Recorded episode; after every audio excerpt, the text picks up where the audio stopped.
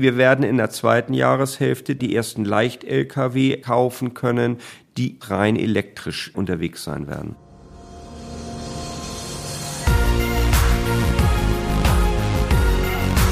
B und P Business Talk. Der Wirtschaftspodcast aus der Metropolregion Hamburg. Präsentiert von Business and People. Ja, hallo und herzlich willkommen zu Business Talk, dem Wirtschaftspodcast für die Metropolregion Hamburg von Business and People. Mein Name ist Tobias Pusch. Mit meiner Firma Wortlieferant produziere ich diesen Podcast. Heute führte Redakteur Wolfgang Becker und mich der Weg nach Buchholz und zwar in den Ortsteil Trelde. Dort, äh, direkt an der B75, liegt nämlich ein Gebäude, das jedem ins Auge springt, der die Bundesstraße befährt, und zwar eine knallbunte Lagerhalle. Die gehört dem Unternehmen InTime. Das ist ein Logistikanbieter und Wolfgang Becker unterhielt sich mit dem Gründer und Inhaber von InTime, Christoph Gino, und zwar über die Chancen von Elektromobilität in der Logistikbranche. Ja, und das ist jetzt der erste einer ganzen Reihe von Podcasts mit Herrn Gino, denn der wird uns auch in den kommenden Monaten noch ein paar Mal als Gesprächspartner zu anderen Logistikthemen zur Verfügung stehen. Viel Spaß beim Zuhören.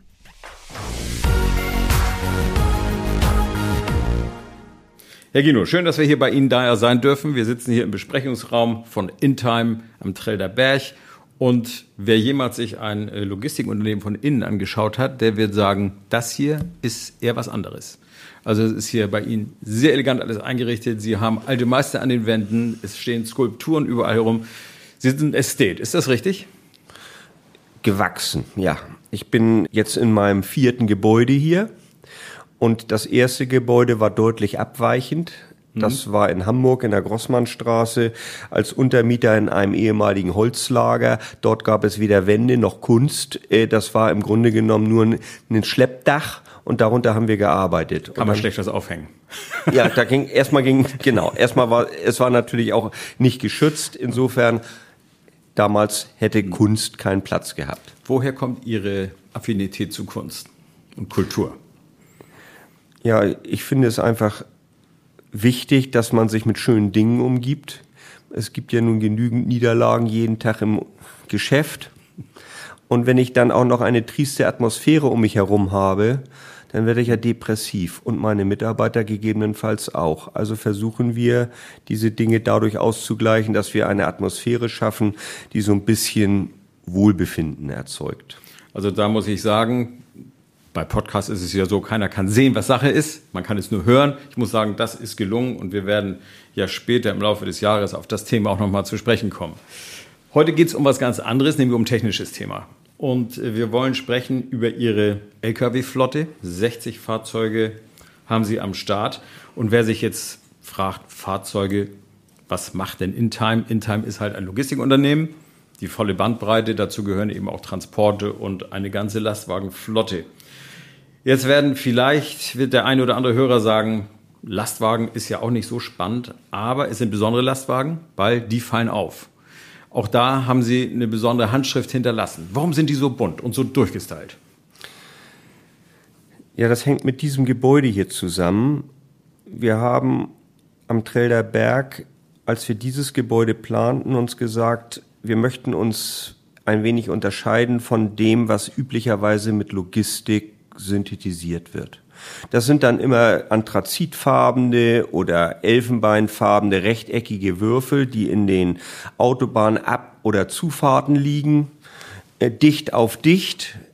Und wir haben gedacht, Logistik kann vielleicht auch etwas architektonisch etwas anders sein. Und wenn wir es anders machen, dann machen wir es so auffällig, dass wir eben damit auch einen Marketing-Effekt erzeugen. Und in dem Zusammenhang haben wir gesagt, wir machen keine unifarbene, einheitliche Fassade. Wir machen keine Gebäudestruktur, die nur rechteckig ist, sondern wir bringen hier Winkel rein und wir machen optisch ganz bunt, ganz kleinteilig äh, die Erscheinung, damit wir eben eine Aufmerksamkeit erzeugen, die sagt, guck mal, hier ist ein Logistikgebäude, das sieht mal gänzlich anders aus. Also keiner kennt InTime, aber jeder kennt das Gebäude, haben Sie im Vorgespräch mal gesagt. Ich sag ja. mal, InTime kennt man durch die Lastwagen, da steht es groß drauf, aber äh, das Gebäude in der Tat ohne Schriftzug, ohne alles. Ohne Schriftzug und deswegen, äh, wenn wir dann von unseren Mitarbeitern angesprochen werden, die sagen dann in ihrem Bekanntenkreis, ja, sie arbeiten bei Intime. Wo ist Intime? Ja, die bunte Halle. Ja, ah, ja, die, die bunte, ich. Ja, die kenne Ganz ich. genau. Also der Marketing-Effekt ist schon eingetreten. Was man von unten nicht sieht, sie haben auf dem Dach Photovoltaik. Ja. Jede Menge. Ja. Das heißt, sie erzeugen ihren eigenen Strom und das hat auch einen tieferen Sinn. Den brauchen sie perspektivisch für ihre Lkw-Flotte. Und das ist unser Thema heute. Wir wollen sprechen über die Elektrifizierung des Unternehmens auf der Straße. Wie ist der Stand der Dinge? Was ist das Ziel? Ja, die Photovoltaik, als wir dann diese Fläche hier bebauten, da war der Grundgedanke einmal natürlich, wir versiegeln hier Erde und wir möchten natürlich dementsprechend einen Ausgleich zurückgeben. Da liegt Photovoltaik bei diesen gewaltigen Dachflächen nahe ähm, und wir erzeugen hier aufgrund der gewaltigen Fläche deutlich mehr, als wir selber derzeit verbrauchen. Das heißt, verbrauchen tun wir derzeit das, den Strom für unsere Infrastruktur IT, für unsere Licht und genau. Energie allgemein, aber auch für unsere Heizung. Das reicht aber bei weitem nicht aus, um die Energie, die wir hier erzeugen, zu verbrauchen. Wir haben also Überschüsse, erhebliche Über, die speisen wir derzeit ein man bekommt grob eine Einspeise von 10 Cent und muss für 25 Cent zurückkaufen. Wenn wir nachts, wenn wir keine Energie erzeugen, aufgrund der Dunkelheit, aber unsere Flurförderfahrzeuge laden möchten, mhm. dann haben wir keine eigene Energie. Da sind wir aber trotzdem dran. Wir aber haben uns gesagt, wir möchten in jedem Fall dieses Nachhaltigkeitsdenken hier fördern, implementieren. Wir haben also diese Energie. Jetzt kommt langsam Elektromobilität auf. Das im Pkw-Bereich etwas schneller als im Nutzfahrzeugbereich. Also fangen wir jetzt an mit der Installation der ersten Schnellladesäulen. Wir haben die ersten PKWs beschafft mit Elekt rein Elektro, keine Hybriden, rein Elektroantrieben.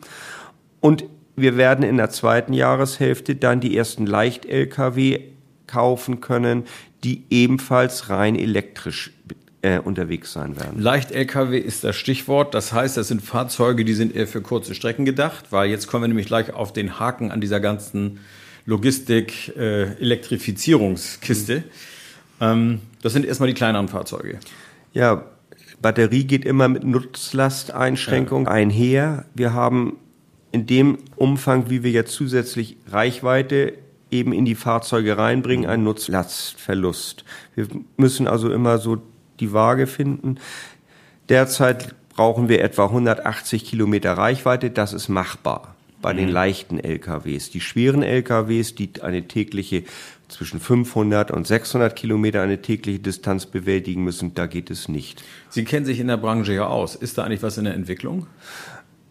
Es gibt in der schweren Nutzfahrzeugklasse Fahrzeuge mit Elektroantrieb, aber nur für die reine Verteilung, nicht für den nationalen Fernverkehr. Wir, die jeden Tag national unterwegs sind, können damit nicht arbeiten. Ein Filialist, der jeden Tag eine feste Tour von seinem Zentrallager in der Region anfährt, kann damit in der Tat etwas erreichen. Also wir sehen das ja im alltäglichen Leben. Ich weiß nicht, wie das bei Ihnen ist. Mein Postbote kommt mit dem E-Auto runtergefahren. Man hört ihn nicht, zack, da steht er und ist auch still wieder weg. Das sind aber kurze Strecken vom Postverteilzentrum genau. rein in die Wohngebiete. Sowas funktioniert. Sowas funktioniert. Der fährt dann 50 mhm. oder 60 Kilometer am Tag. Mehr Wenn's kann er gar nicht ja. schaffen bei nee, den vielen Stops. Ganz klar. Dann macht das Sinn. Da macht das Sinn. Wo ist denn, sagen wir mal, für Sie die Grenze der, Sinnhaftung, der Sinnhaftigkeit erreicht? Wo ist da irgendwo Schluss? Wie, welcher Radius wäre das? Der Radius für uns im Leicht-Lkw-Bereich ist 180 Kilometer. Das sind 90 Kilometer raus, 90 Kilometer zurück. Ich muss ja mhm. immer zurück. Ähm, da ist derzeit für uns das Maximum. Mhm. Und im schweren oder im mittelschweren Bereich müssten wir mindestens 300 Kilometer schaffen können. Und mhm. das ist derzeit nicht möglich. Hinzu kommt, ein batteriebetriebenes Fahrzeug kostet natürlich auch ein Dreifaches eines Verbrennungsmotor angetriebenen LKWs. Das kommt hinzu. Es wird nie große Flotten davon geben. Nee. Das sind alles Fahrzeuge, um eine Image-Kampagne zu starten, um zu sagen, wir machen uns Gedanken, wir sind dabei, aber keiner, auch ein Filialist, wird seine gesamte Flotte auf Elektro umstellen. Die ganze Elektrifizierung des äh, Verkehrs ist ja im Moment wirklich ist ein Hype. Also auch viele private Leute kaufen sich halt ein Elektrofahrzeug, weil sie auch umweltbewusst sein sollen. Die Diskussion im Hintergrund kennen wir. Batterieherstellung, äh, Minen, seltene Erden, dunkles Thema. Äh, gleichzeitig habe ich natürlich in den Städten reine Luft. Das ist die helle Seite der Medaille, also auch die gibt es ja durchaus, ist so ein Abwägungsding. Ähm, wie sehen Sie das perspektivisch? Sagen wir mal auf die nächsten 10, 20 Jahre. Wird sich Elektro im großen Stil durchsetzen oder was ist Ihre Prognose? Im Individualverkehr ja. Das wird auch politisch nicht nur unterstützt, das wird irgendwann auch mal reglementiert. Auch massiv gefördert Ja. zurzeit. Genau, es wird ja unterstützt, Ja, ja. äh, deutlich, aber alleine schon dadurch, dass man natürlich für die Hersteller den CO2-Ausstoß ihrer Flotten immer weiter runtersetzt, können die ja gar nicht anders, als die müssen mit Elektro kompensieren. Ein Tesla lebt ja letztendlich davon, dass die Hersteller bei ihm Zertifikate kaufen, damit die überhaupt ihre schweren Pkw-Flotten noch halten können. Sonst wäre das ja gar nicht möglich. Stimmt, da ist natürlich irgendwo eine Gesamtbilanz am Ende gefordert, ne? Und Ja. äh, dann werden halt solch, solche Tricks auch angewandt, ne? Ich kaufe mir den halt Ich äh, das reine Gewissen dazu. Das reine Gewissen, ja. Aber irgendwann will jeder das reine Gewissen haben und die CO2-Zertifikate werden auch immer teurer. Gut, dann kommen wir natürlich zum nächsten Schwachpunkt dieser ganzen Diskussion. Das ist Ladeinfrastruktur Ja. in den Städten. Ich weiß nicht, sind Sie mal mit, mit dem E-Fahrzeug unterwegs gewesen? Längere Strecken? Nein. Ich habe es einmal versucht, in Hamburg zu kommen. Das endete in Harburg, dann war Feierabend. Äh, dann hatte ich so viel Angst mit Blick auf die Anzeige, Ja. dass ich gesagt habe, du kommst im Leben nie wieder zurück und weißt auch nicht, ob du jemals eine Säule findest. Also das war leider ein etwas missglückter Versuch. Aber das ist kein Einzelfall. Ich höre solche Geschichten öfter. Das ist aber so, Herr Becker, wir haben ja technischen Fortschritt. Und im vergangenen Jahr haben wir auch zwei Hersteller hier zur Probe gehabt mit Elektrofahrzeugen. Und in der Tat, äh, jeder ist also angstbehaftet mit diesem Fahrzeug unterwegs gewesen. Und wenn ich auf der Autobahn unterwegs bin und ich bin kein Raser, aber mich hat noch nie ein Elektrofahrzeug überholt. Das machen die nicht. Nee, das Nein, nein, die, die sind alle rechts und gleiten hinter im Windschatten eines LKWs, Exakt. äh, damit die Reichweite irgendwie hinkommt. Aber das wird sich ja ändern. So, also wir werden Zuwächse haben in der Technik, auch in dem Management äh, der Fahrzeuge, wie die Motoren die Akkus beanspruchen und Reichweiten von 400 Kilometer werden dann sicherlich eines Tages möglich sein. Also gibt es ja jetzt schon im, im Privatbereich. Audi bringt jetzt gerade den neuen e-tron GT, den werden wir auch in der aktuellen Ausgabe vorstellen. Ein Fahrzeug, das sieht nicht nur wahnsinnig aus, ein richtiger flacher Flitzer mit vier Türen allerdings, aber eben auch mit technischen Daten, die schon ganz ordentlich sind. Also wo man auch sagt, Reichweite kommt da schon mal in einen Bereich vor, den man Reichweite nennen kann. Und nicht nur raus aus der Garage und wieder rein. Ne? Nein, nein, aber 400 Kilometer, wenn Sie die dann unter normalen Bedingungen, wenn Sie dann auch mal 150 fahren möchten, äh, dann sind 400 Kilometer ein Etmal. Ja, aber diese Fahrzeuge fahren ja auch locker mal eben 250 und sind Ja. dann abgeriegelt. Aber, dann Äh, aber fahren- nicht lange. Nein, und dann fahren Sie auch nicht 400 Kilometer bei der Nee, Geschwindigkeit. das ist genau das Thema. Also da ist noch Luft nach oben. Ähm, Sie haben das Dach voll Photovoltaik, Sie haben Ihren eigenen Strom und das ist natürlich eine ideale Kombi, wenn ich sage, ich möchte Elektrofahrzeuge laden. Es heißt ja auch durchaus, dass das Speicherthema ist schwierig, aber viele Unternehmen nutzen ihre Fahrzeuge als Speicher. Das heißt, der Strom ist dann in den Batterien. Ähm, trotzdem müsste bei Ihnen was zwischengeschaltet sein, weil am Tag sind die Lastwagen unterwegs, nachts ist kein Strom, was Sie vorhin auch schon so dargestellt haben. Wo äh, gibt es da einen Ansatz, irgendwie zu sagen, wie kriegen wir den Strom irgendwie so rüber gerettet, dass wir nutzen können? Wir haben hier Geräte, die haben gewaltige Batteriekapazitäten. die man natürlich idealerweise nutzen könnte. Leider brauchen wir diese Fahrzeuge tagsüber. Die Kapazitäten dieser Fahrzeuge, dieser sogenannten Schmalganggeräte, die wären durchaus ausreichend, um sehr viel Strom nachts in andere Transportgeräte zu bringen. Ob das ein mhm. Pkw ist, ob das ein Lkw ist. Den Ansatz gibt es zu sagen, pass mal auf, wir haben, was weiß ich, im Einschichtbetrieb von 7 bis 15 Uhr mhm. die Geräte hier in der Halle, im Regal und danach bringen wir sie über die Photovoltaik dann auf 100 Prozent. Auf 100 Prozent. Genau. Und dann fahren wir die Energie anschließend wieder raus in ein drittes Medium Pkw. Wahnsinniger Aufwand, ne? Wahnsinniger Aufwand und wir leider haben wir hm. diese Fristen nicht. Wir fahren die, unsere Fahrzeuge länger. Wir sind auf der Suche nach einem Lieferanten, der uns eine separate Speicherstation installiert. Mhm. Nun sind die LI-Akkus noch immer sehr, sehr teuer. Und bei dem Volumen, was wir dann in Anspruch nehmen wollten, ist es derzeit negativ. Ja, ja, das kann man nicht darstellen. Ne? Das, ich meine, es gibt kleine Speichereinheiten für eine Garage, so groß wie ein Kühlschrank, aber gut, da passt auch eben nicht mehr rein. Ne? So. Und das reicht für, für solche äh, Leistungen, wie Sie sie hier abfordern, haut das ja nicht hin. Nein, wir wollen ja auch schnell laden. Das heißt, unsere ja. Fahrzeuge sollen ja, wenn sie hier auf dem Hof stehen, schnell geladen mhm. werden, mit hohem Druck, um dann nach mhm. 120 Minuten oder maximal 240 wieder unterwegs sind. Und dann müssen sie 100 Prozent haben. Das heißt, Sie bauen hier eine Gleichstromladeinfrastruktur auf, also richtig Die haben Power. wir schon. Haben Sie schon? Die haben wir schon. Das heißt, mhm. derzeit, wir arbeiten ja in dem Bereich äh, der Mittelspannung. Das heißt, wenn wir jetzt einspeisen, diese Energie, dann arbeiten wir da schon. Das heißt, wir können dann wenn wir unsere Schnellladestation hier haben, auf Gleichstrombasis laden. Es wird also ein spannendes Jahr. Wann erwarten Sie die ersten Fahrzeuge? Nächsten Monat. Nächsten Monat. Das heißt, wir sprechen jetzt im Mai, im Juni. Im Juni. Wenn auch Business and People erscheint, werden die ersten wahrscheinlich schon hier auf dem Hof ja, stehen. Ja. Ja. Gut, da werden wir sicherlich dann drauf zurückkommen, wenn denn der erste da ist. Und dann werden wir aber auch mal vielleicht mal kritisch gucken mit dem Fahrer. Der soll mal berichten. Wie ist das in der Branche bei Ihnen? Sie, Sie kennen sich ja aus. Was, was machen die Kollegen? Also was Elektromobilität angeht, sind alle sehr verhalten. Also mhm. wir, wir sind ja auch wir gehen ja jetzt nicht mit Riesenschritten. Also sieben Meilen Stiefel haben wir jetzt nee. nicht an. Nee, nee. Ich meine, wir gehen ja vorsichtig. Ähm, aber wir tun es zumindest. Mhm. So, wir haben es mit dem Gebäude gemacht. Äh, wir machen es jetzt mit der mit den Fahrzeugen.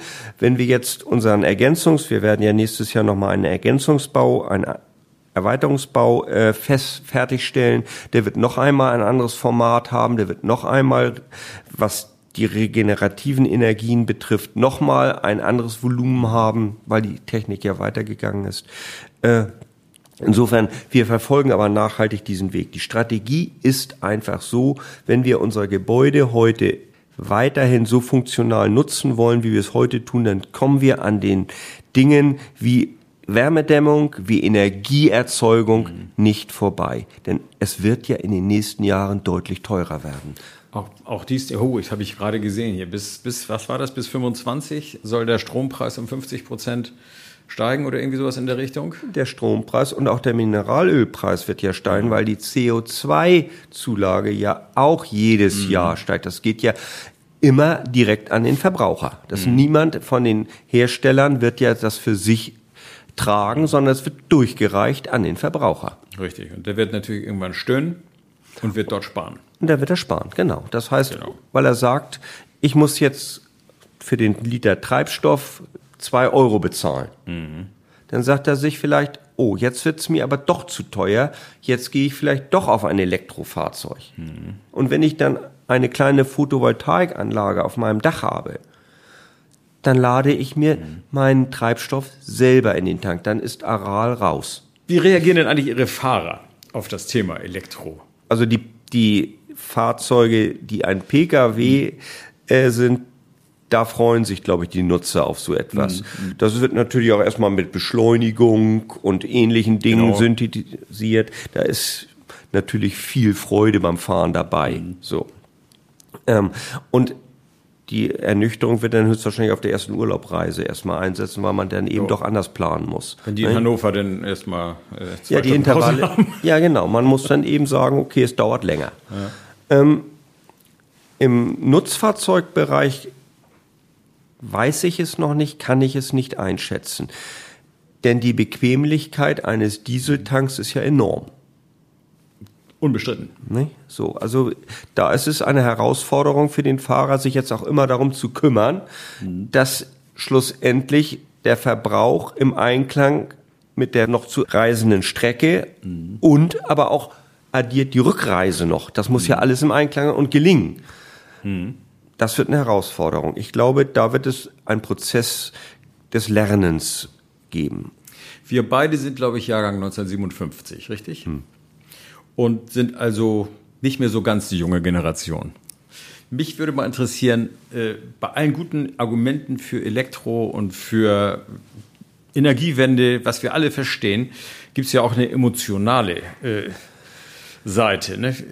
Kommen Sie damit Elektro gut klar? Also ich muss gestehen, ich selber habe da so eher so, ach, ich bin doch irgendwie so im Herzen ein Verbrenner. ich bin ja Unternehmer und mein, mein Denken muss sich eigentlich immer an übermorgen richten, nicht? Was f- morgen ist schon zu kurz. Und ich gucke auch nicht mehr auf heute. Ich denke immer nur, was wird nächste Woche sein? Äh, wie kriegen wir unser Unternehmen weiterhin am Markt existenzfähig? Und was können wir dafür tun, dass wir vielleicht sogar besser sind als die Marktbegleiter? Denken wir mal an übermorgen. Übermorgen steht da vielleicht das Wort Wasserstoff an der Wand. Ist das ein Thema? Im Schwerlastbereich wird es das die einzige Antriebsform sein, die vom Diesel äh, abweicht. Ähm, ich würde es so sofort machen, wenn wir es bekämen. Aber derzeit alle Hersteller versprechen, sie sind massiv daran, weil man hat keine anderen Möglichkeiten, nicht? Äh, sonst hätte man eben einen tonnenschweren Akku dabei, der den dementsprechend die Nutzlast reduziert und dann kommen hinzu, wenn Sie dann noch sogar im Thermobereich fahren, also wenn Sie dann noch äh, gekühlte Ware transportieren, dann haben Sie noch einen Verbraucher mehr. Da kommen Sie schlussendlich mit Akkus gar nicht mehr hin. Also wenn Sie beim 40 Tonner am Ende 10 Tonnen Batterien durch die Gegend fahren, das ist Ja. so ungefähr Genau. wird ja das Verhältnis sein. Da, und die, die Investition. Und insofern bleibt es äh, aller Voraussicht nach beim Wasserstoff. Und wenn wir es dann hinbekommen, dass wir mit regenerativer Energie, Grüner Wasserstoff. anders macht es ja eh keinen Sinn. Natürlich nicht. Ne? Also äh, wir haben hier genügend Wind und wenn wir es dann, wenn es uns dann gelingt, in der Zeit Wasserstoff zu erzeugen, wenn vielleicht nachts nicht alle Verbraucher irgendwelche privaten Fernseher laufen lassen oder die Waschmaschine, dann macht das nur Sinn. Man kann ja Wasserstoff als Speichermedium auch nehmen. Herr Gino, ich sag mal schönen Dank. Wir haben eine Menge besprochen und das war ein Gespräch, da ist auch viel drin gewesen, wo man auch ein bisschen, vielleicht nochmal den Blick ein bisschen weiten kann. Das ist immer der Idealfall. Ich sage schönen Dank und wir werden uns an dieser Stelle gewiss nochmal wieder treffen. Ich freue mich auf Sie. Vielen Dank. Das war der B&P Business Talk. Sie haben Interesse an einem eigenen Podcast? Dann schreiben Sie eine Mail an podcast at business-people-magazin.de. Dieser Podcast wurde produziert von Wortlieferant.de